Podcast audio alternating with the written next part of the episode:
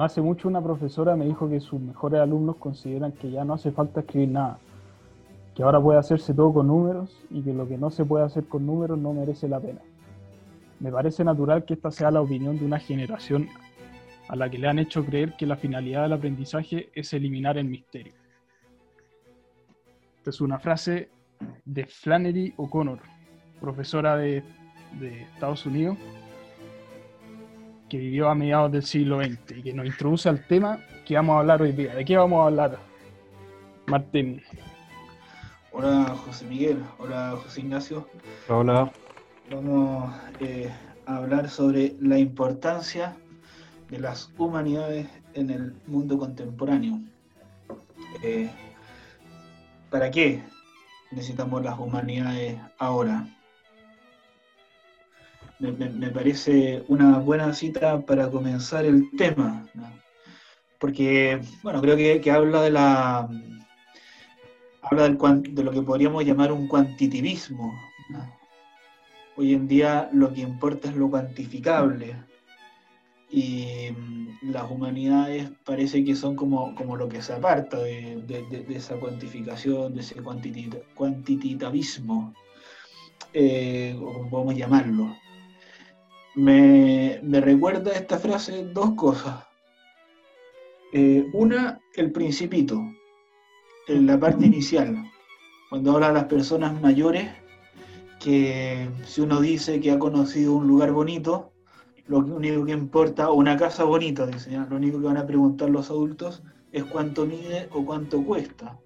Y si uno dice que uno ha encontrado un amigo, a nadie le importa si le gusta esto o aquello, sino lo único que les importa es cuánto mide o cuánto gana su padre. Y lo otro que me recuerda es, no sé si la han visto ustedes, la película Truman Show. Ah, yo la he visto, sí. Muy buena película. Yo creo que no. yo, ni siquiera, yo ni siquiera leí el principito. Sí. ya, no, estamos mal, estamos mal, pero bueno, igual podemos conversar. Eh, hay, una escena en, Truman Show, los que no la han visto, recomiendo que la vean y voy a tratar de no spoilear en este comentario. Eh, hay una escena en la que Truman aparece frente a su profesora y dice, yo quiero ser explorador. Y la profesora le dice, ya está todo descubierto, así que siéntate. Y, después Truman Show termina, o sea, Truman, perdón, eh, termina trabajando como vendedor de seguros en un trabajo que claramente no le gusta ni le satisface. Entonces creo que este cuantitivismo del, que hablo, este, eh, una de las cosas que, hace que se pierda es, la capacidad de asombro. Eh, y es el problema del que habla Flannery O'Connor. Si uno piensa que todo se escribe con números, desaparece el misterio. Y desaparece la sombra, desaparecen las preguntas, desaparece el afán de saber. me parece para introducir el tema, eh, no quiero acaparar todo, así que me callaré ahora, que me parece que la humanidad están, eh, abren, ¿no es cierto?, esa puerta del asombro, que, es tan importante en la educación. Pero bueno, sé, que José Ignacio también nos, dé su, opinión. Bueno, yo creo que coincido plenamente contigo. O sea, para mí las humanidades se asemejan un poco eh, al trabajo como en la tierra, ¿no? Que está el campesino y hace brotar las cosas. Para mí las humanidades son un poco eso. Hacen brotar y emerger los, los conceptos, que cosas que, eh, eh, que parecen ser desapercibidas, en el fondo empiezan a aparecer y a iluminarnos y, abrir un camino sobre el cual reflexionar, en el fondo. ¿ya?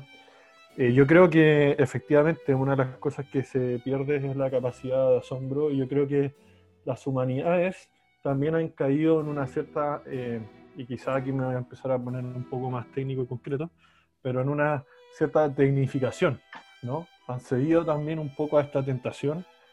Yo creo que han renunciado un poco a hacerse algunas preguntas eh, que a mi juicio son eh, fundamentales y son precisamente para lo que están concebidas las humanidades. Entonces, yo, por ejemplo, aquí recuerdo una anécdota que es de, Hannah Arendt, que cuando escribe sus textos sobre la revolución y la violencia, que a propósito lo recomiendo porque son, son dos textos que ayudan a entender muy bien el momento en el que estamos, eh, Eric Hosman, que es un historiador del siglo XX muy famoso, quizás el más importante y eh, de tendencia neomarxista, pide explícitamente escribir una reseña sobre esos dos libros para una revista, diciendo que el texto de Hannah Arendt, que entendía muy bien la lógica detrás de los procesos y todo, pero que, y en términos despectivos decía, no era más que metahistoria.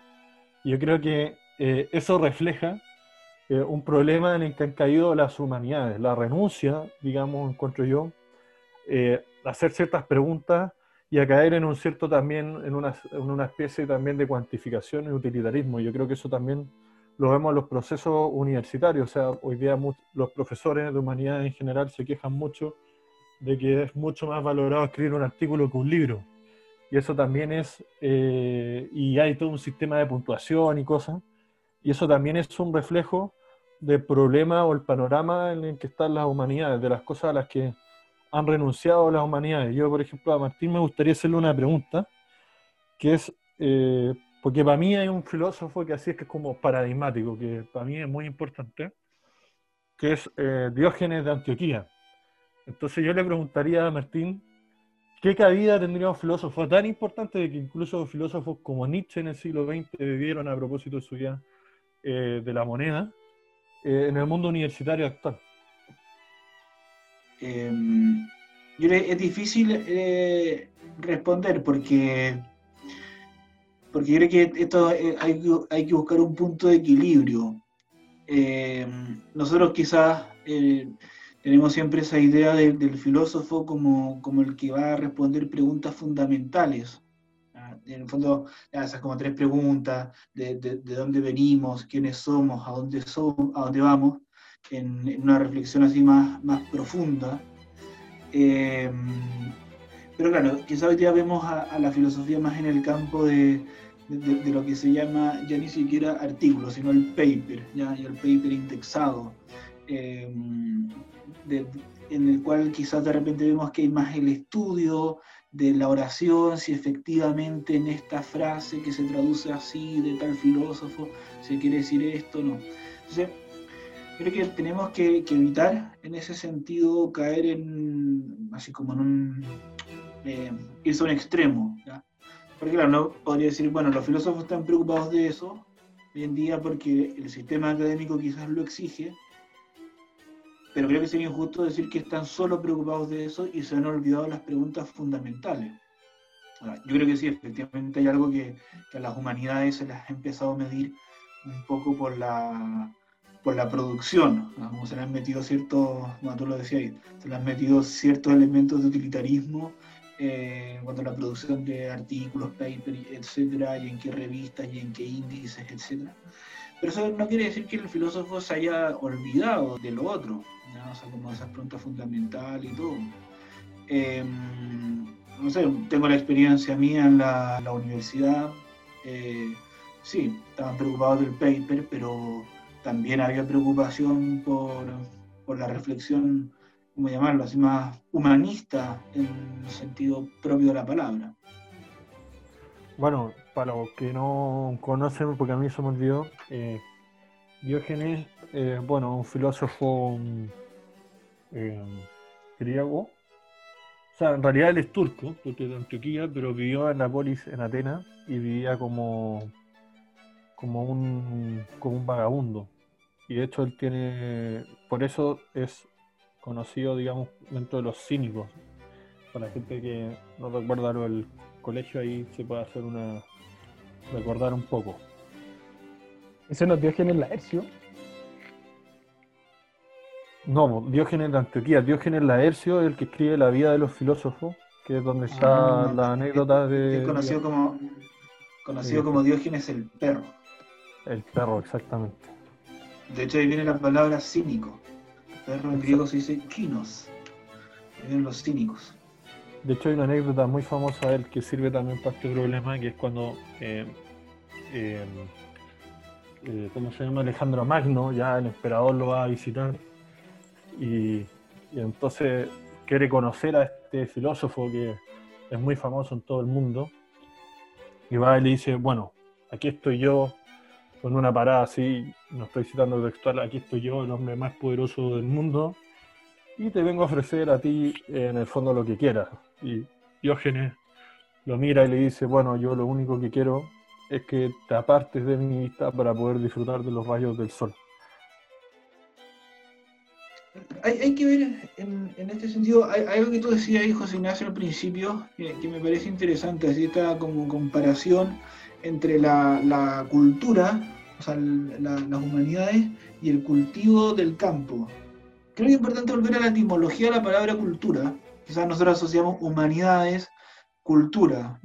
Siempre, quizás cuando pensamos así eh, en un prototipo de, persona culta, pensamos más en la persona que sabe literatura, de historia, de filosofía, más que en el que sabe mucho de física o química. No tengo nada contra los físicos o químicos, que también pueden ser muy cultos, pero asociamos siempre la cultura más a las humanidades.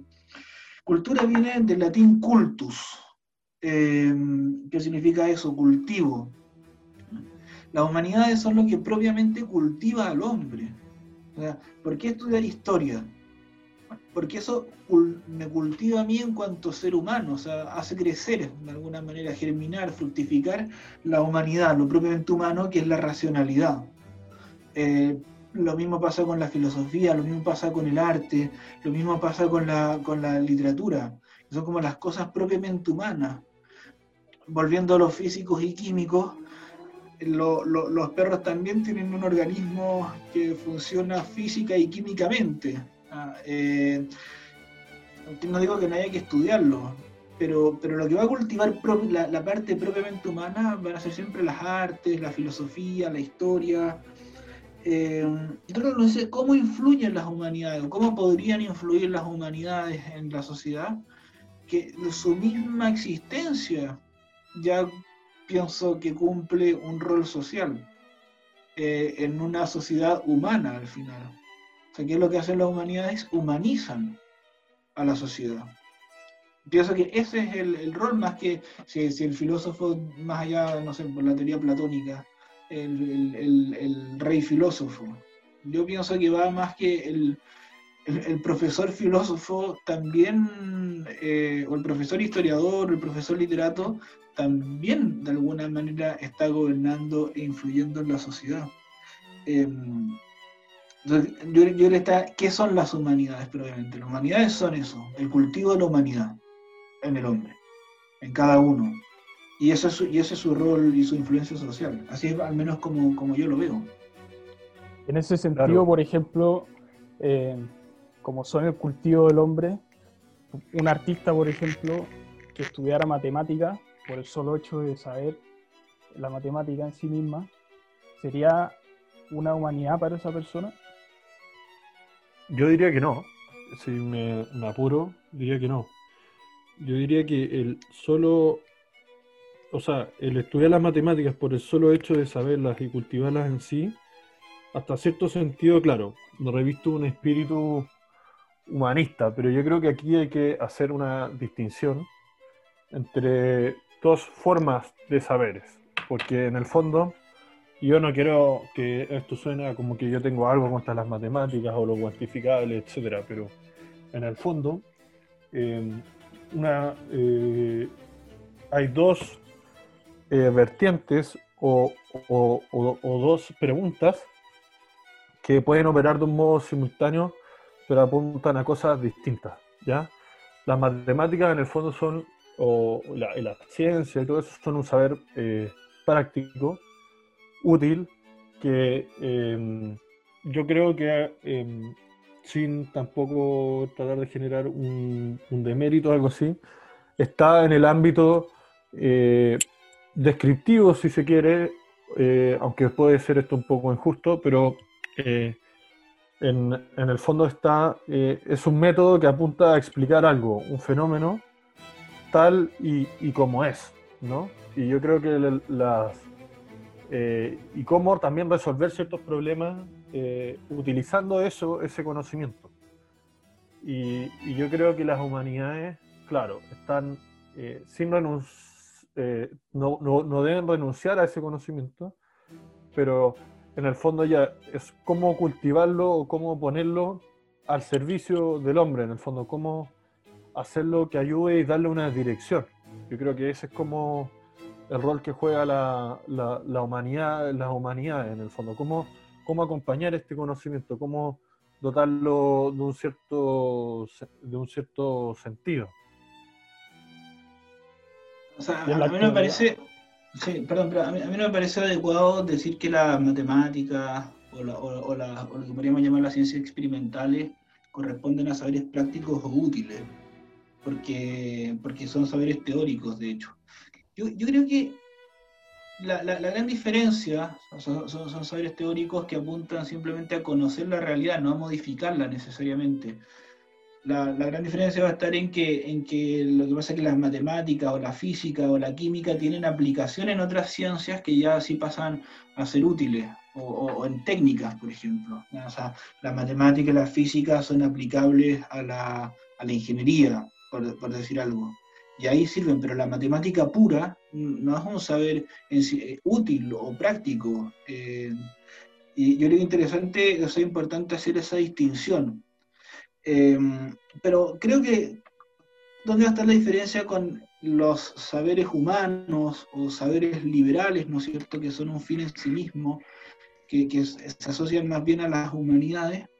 Creo yo que están en la pregunta. O sea, toda ciencia quiere responder una pregunta y creo que las, como para esquematizar y, ejemplificar esto, creo que las ciencias como la matemática, la física, la química, eh, la biología, van a apuntar a la pregunta ¿qué? ¿Qué pasa? ¿Qué es? En cambio, por otro lado, la literatura, la filosofía, la historia, apuntan a la pregunta ¿quién? Porque el, hombre no es solo objeto, sino también es sujeto. Y una pregunta por el quién. Eh, el antropólogo no, no, reduce el hombre a un, objeto. La, antropología filosófica no dice sobre qué es el hombre, quién es el hombre. el, historiador de alguna manera está entrando a conocer las eh, eh, cómo las personas en el pasado han ejercido su libertad, pero en un sujeto, ¿quién? ¿Quién, no sé, bueno, quién descubrió América? ¿Quién era ese sujeto? ¿Quién era Cristóbal Colón? ¿Ah? ¿Quién era Julio César? Hay un quién. La, literatura lo mismo. Eh, en general las artes, lo que buscan es eso. Mientras que Obviamente que esto no quiere decir que, estén en, o sea, que no hay que estudiar biología.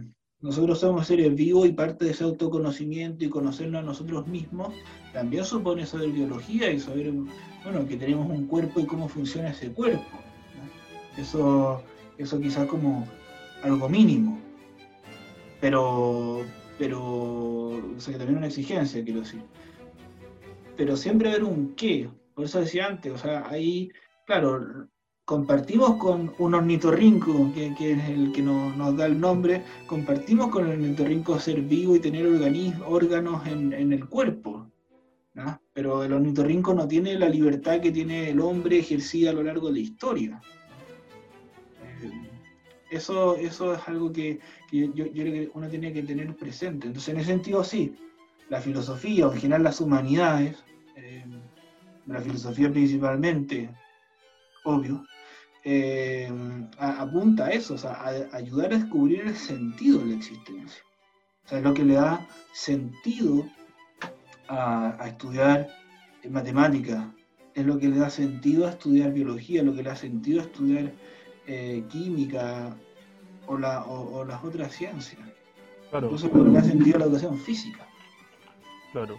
Yo en ese sentido decía que tienen un rol como donde muchas veces acompañan a este, a este conocer.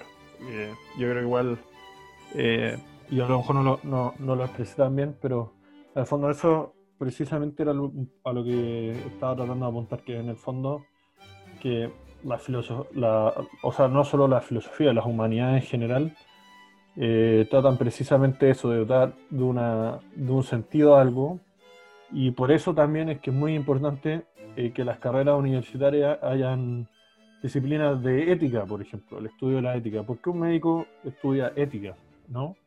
Porque, ¿Por qué un médico hace un juramento hipocrático sin ir más lejos? Bueno, porque lo que se está intentando con eso, con, con, eso, con ese acto en concreto y con, ese, con esa formación en concreto es darle un sentido a ese conocimiento que se adquirió. Porque, claro, como Martín decía, en el fondo, claro, el médico estudia el ser humano en su aspecto biológico y, claro, y el humano es un objeto de estudio pero ese, eh, para que eso pueda ir encaminado hacia una dirección, necesita también de, una reflexión que a lo mejor está detrás de esa pregunta que es cómo funciona el ser humano biológicamente, bajo qué mecanismo, sino que es de qué nos sirve saber eso, en qué lo vamos a utilizar eh, y qué herramientas nos puede aportar esto también para ayudarnos a entendernos mejor, a tomar mejores decisiones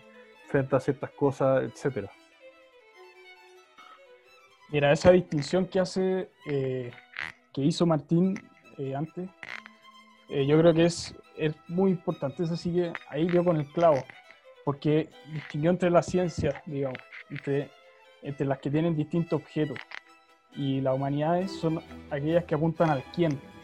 Y en la actualidad, por ejemplo, vemos que que se ha desconectado totalmente eh, cualquier actividad humana, incluso más allá de la ciencia, de las humanidades. Y eso yo, yo creo que es un problema, eh, porque deshumaniza. Y tú nos podrías decir en, qué ámbito concreto, por ejemplo, se puede ver esta desnaturalización de, de las profesiones incluso o de la vida humana misma por eliminar las humanidades o por no considerarlas como, como la importancia que tienen. Yo, yo creo, a, propósito de esa pregunta, yo creo que nosotros siempre eh, como que corremos el, el, riesgo de lo que ya decía eh, Jorge Manrique, que a nuestro parecer todo tiempo pasado haya sido mejor, lo, lo, cual no es cierto. A veces nosotros pensamos que ahora la desnaturalización de esto o que desaparezca el valor de las humanidades. Yo creo que esto ha sido siempre, eh, con sus más y sus menos, siempre, siempre ha ocurrido. Es verdad que ahora el utilitarismo, por decirlo así, tiene sus características propias y hay que enfrentarse a este, a este a este mal, podríamos decirlo, eh, así como sencillamente, y no al de no a este utilitarismo que podría haber aparecido en otro siglo. Yo creo que, a ver, eh, lo que pasa en la sociedad es lo que le pasa a cualquier persona. Eh, yo creo que como profesor, y esto no, nos pasa a todos, no solamente al profesor de filosofía, a todos los profesores nos pasa, que si uno lee el, comienzo de la metafísica de Aristóteles, se va a encontrar con la frase, todo hombre por naturaleza desea saber. O algo así parte la, la, metafísica. Y uno dice, a mí todavía no me ha pasado encontrarme con un alumno que tenga ese deseo. Eh, o, me lo he encontrado muy poco. Eh, que eso, eso es un tema. Entonces, ¿por qué? ¿Por qué cuesta encontrarse a, esa persona que, desea saber? Eh, incluso uno mismo, a veces, con ciertas materias que a uno no, le interesan. y, eso viene porque todos nos encontramos con dificultades eh, en ese afán de saber, porque el conocimiento que dan las humanidades, ese saber es un saber arduo, y evidentemente cuando el saber es arduo, son pocos los que perseveran en la búsqueda de ese bien. Porque, en segundo lugar, porque todos tenemos necesidades materiales. el, filósofo tiene un cuerpo eh, y tiene que comer también. Por mucho que Plotino se haya avergonzado de tener un cuerpo, el hecho es que tenemos un cuerpo. Y hay que alimentar ese cuerpo y, tenemos necesidades materiales. Eh, y eso también distrae del afán de saber. Eh, que nos dan las humanidades, que nos da la filosofía.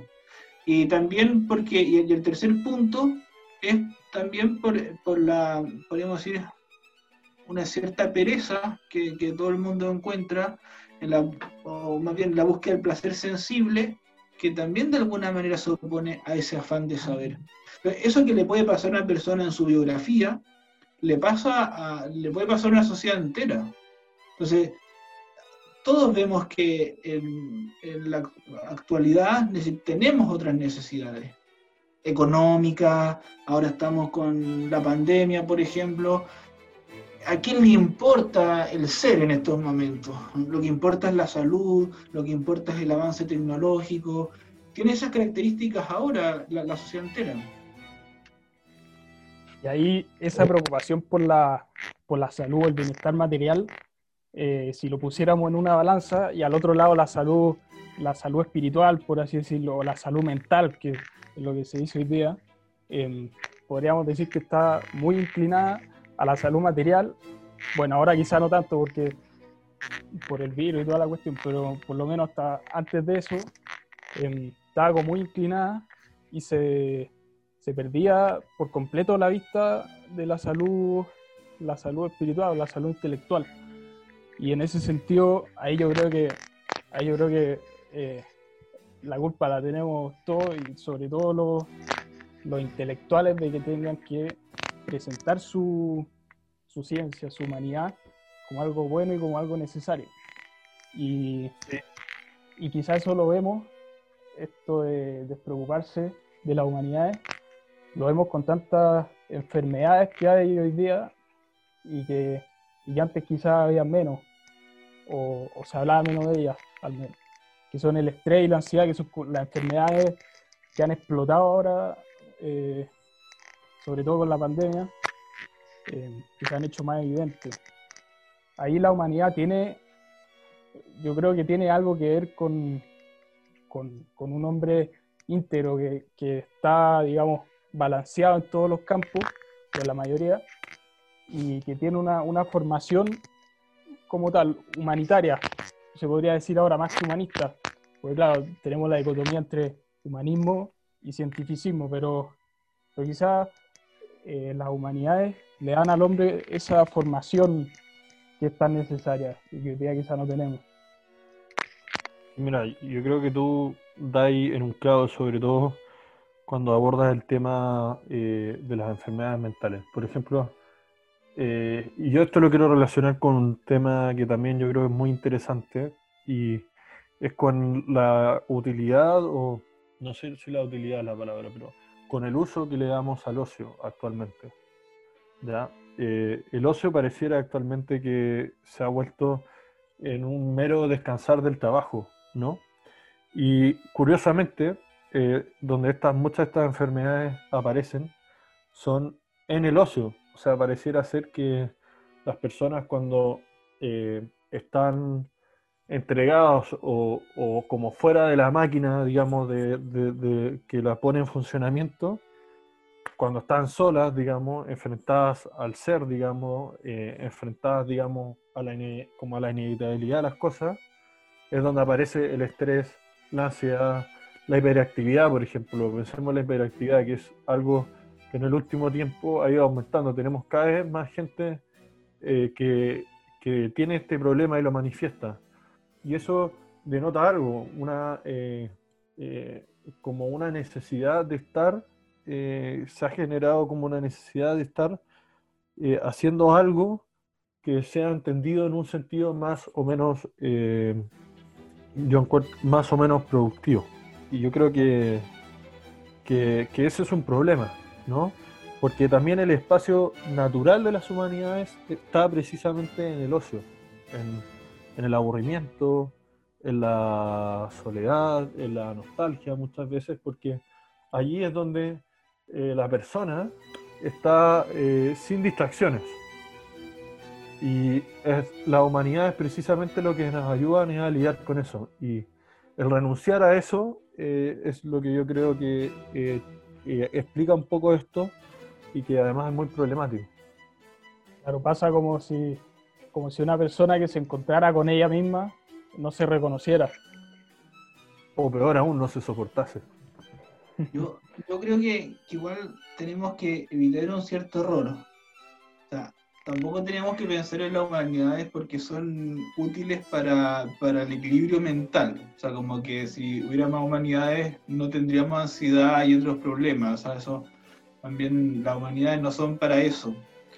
Eh, porque las humanidades son, eh, o sea, como directamente uno por eso las humanidades son inútiles, o sea, no, no son un medio para otra cosa.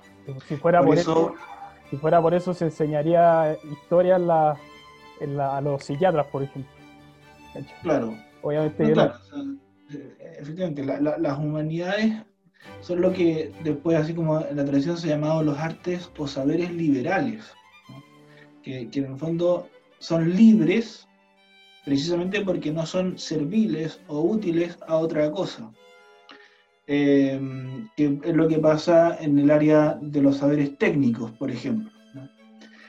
Eh, y por eso uno puede decir, bueno, no, no son útiles porque no sirven para otra cosa. Su justificación no está en un fin en el que hay que alcanzar. Sería en contra de las humanidades. Sí, uno puede decir, evidentemente, quizás por falta de humanidades, como consecuencia pueden venir sí, problemas, eh, problemas eh, psicológicos o psiquiátricos, podría ser, pero tampoco así como que eso se cura con, filosofía, aunque sí hay teorías que, lo, han planteado.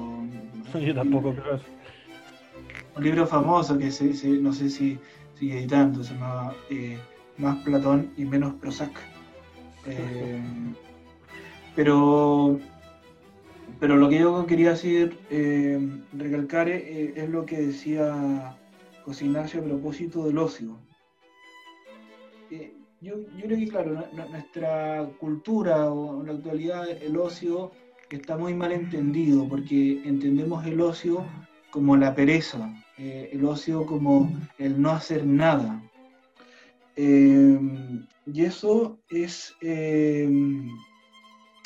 y eso es, el, creo que es un error.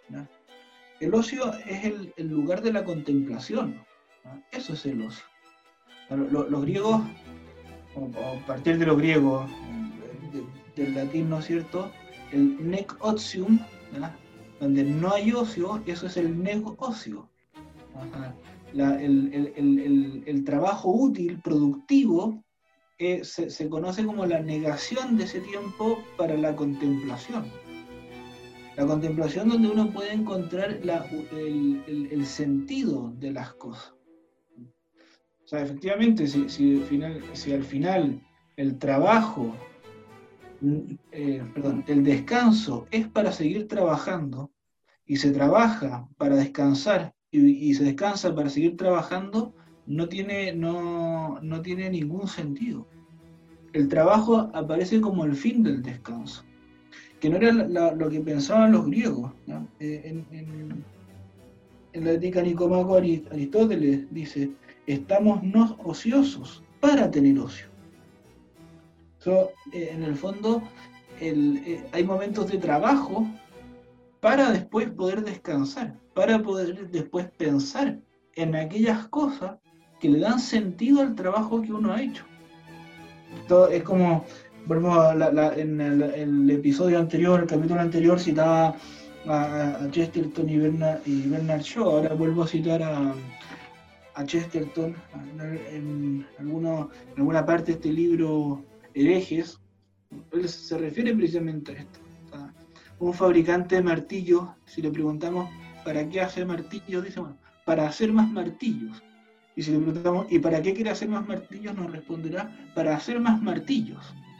Pero no hay una finalidad última. Y el, medio, que es el martillo, que es una herramienta para hacer otra, para hacer otra cosa, se transforma en un fin.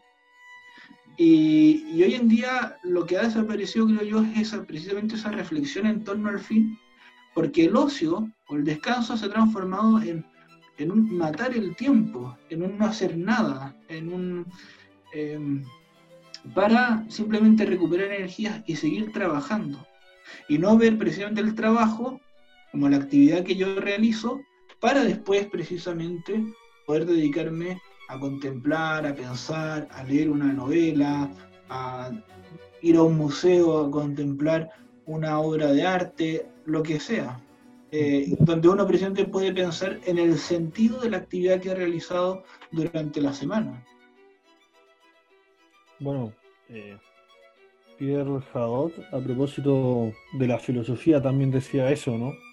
De que la filosofía tiene que recuperar ese espacio para la contemplación y a propósito de eso escribió un libro eh, de ejercicios espirituales para filósofos que no tienen un sentido religioso, pero que en el fondo lo que pretendían era eh, promover y generar esa contemplación.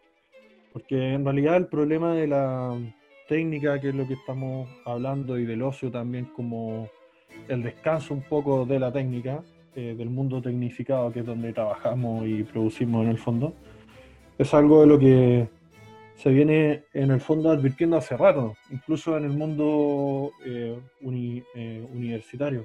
A mí se me viene em, a la mente, de hecho, eh, a propósito de esto, una cita de Heidegger del 33, 34, de su introducción a la metafísica, que él comienza a problematizar el tema de la técnica a partir de Rusia y América como dos modelos o formas de entender el mundo, digamos, el capitalismo y el comunismo eh, soviético, el socialismo duro, como se le quiera llamar, si se quiere ser más preciso.